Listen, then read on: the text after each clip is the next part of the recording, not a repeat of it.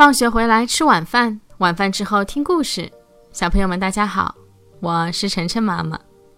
今天晨晨妈妈给小朋友们讲的这个故事的名字啊，叫做《公鸡为什么报晓》。一群鸡在池塘边上围观一只鸭子，这只鸭子在池塘里如鱼得水，一会儿钻入水中，一会儿又立起身子，滑动着双腿，张开双翅，贴着水面前行。一会儿又悠哉悠哉地飘在水面上游动。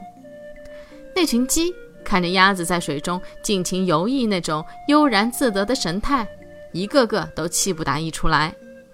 这个说：“有什么了不起的？不就是会游泳吗？有本事到岸上来走走。”那个说：“就是呀，走起路来摇摇摆摆的，站都站不稳，亏得还长了那么大的脚。”这个又接着说。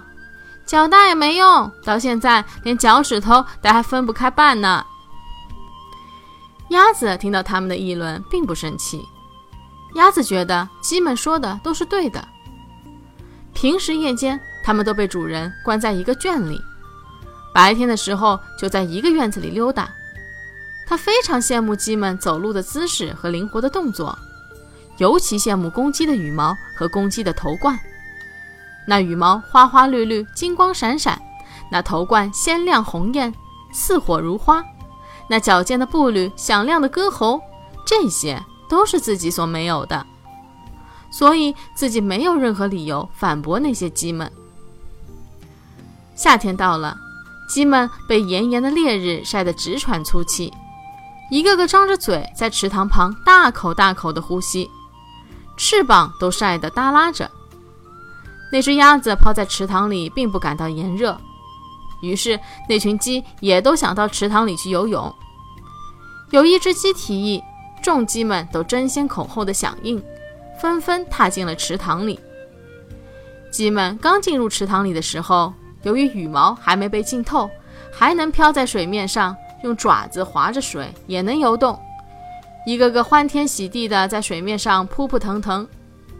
然而不大一会儿，羽毛啊，就全被水湿透了，一只只直往水里沉。它们呼叫着，挣扎着，都呛了不少水。这时，那只鸭子迅速地游了过来，让那些鸡叼住它尾巴上的羽毛，然后奋力向岸边游，救出一只又一只，终于把那些鸡们都救上了岸。来往反复地抢救那些鸡，可把这只鸭子累坏了。当鸭子最后上了岸的时候，累得趴在那里一动不动了，尾巴上的羽毛也被拉扯得秃了。从那以后，鸡们再也不嘲讽鸭子了，而且个个心存感激，总想报答它。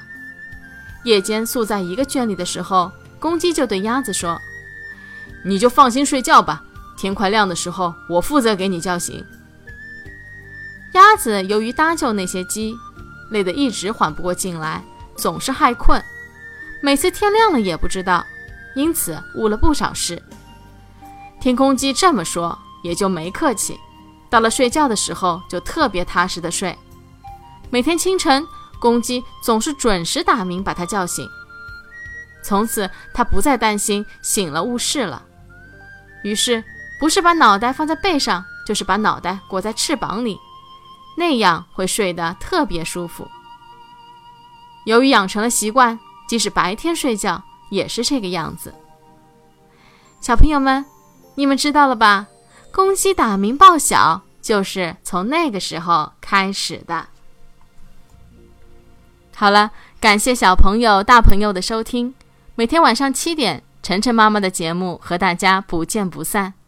欢迎关注晨晨妈妈的公众号“上海 Nice Story”。也就是上海人和故事英文单词的组合。今天的节目就到这里了，再见。